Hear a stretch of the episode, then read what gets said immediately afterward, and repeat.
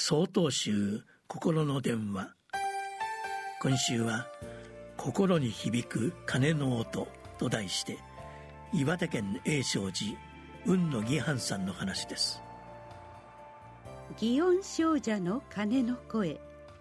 諸行無常の響きあり。平家物語の冒頭の言葉です。新年を迎え新たな気持ちでお過ごしのことと思います。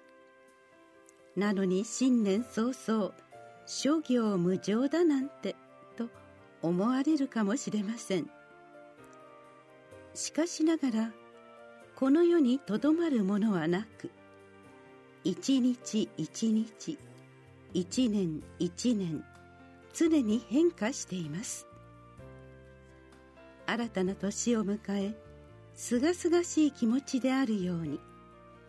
一日のスタートにまた新たな日を迎えられたとすがすがしく過ごすのが私たちの生き方であるとお釈迦様もお示しです。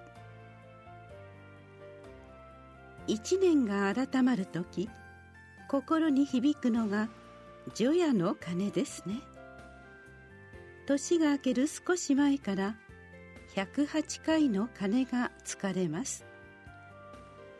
人の煩悩を振り払うとも言われますが鐘の音を聞いているとその響きによって気持ちが安らいでくるようにも思えまるで座禅をしている時のような気持ちになっていきます。こんな出来事がありました。私が住職を務めるお寺で子供たちを集めて座禅会をすることになりました。座禅をするために説明をしている間ずっと落ち着きなくおしゃべりをしている子供たち。今日の座禅会はきっとうまくいかないだろうなと思いながらも座禅始まりの合図である鐘を3回鳴らします。カンカンカン。するとどうでしょう。さっきまでざわざわしていた子供たちが静かになり始めました。本堂内は静けさに包まれそのまま子供たちは20分間心静かに座りました。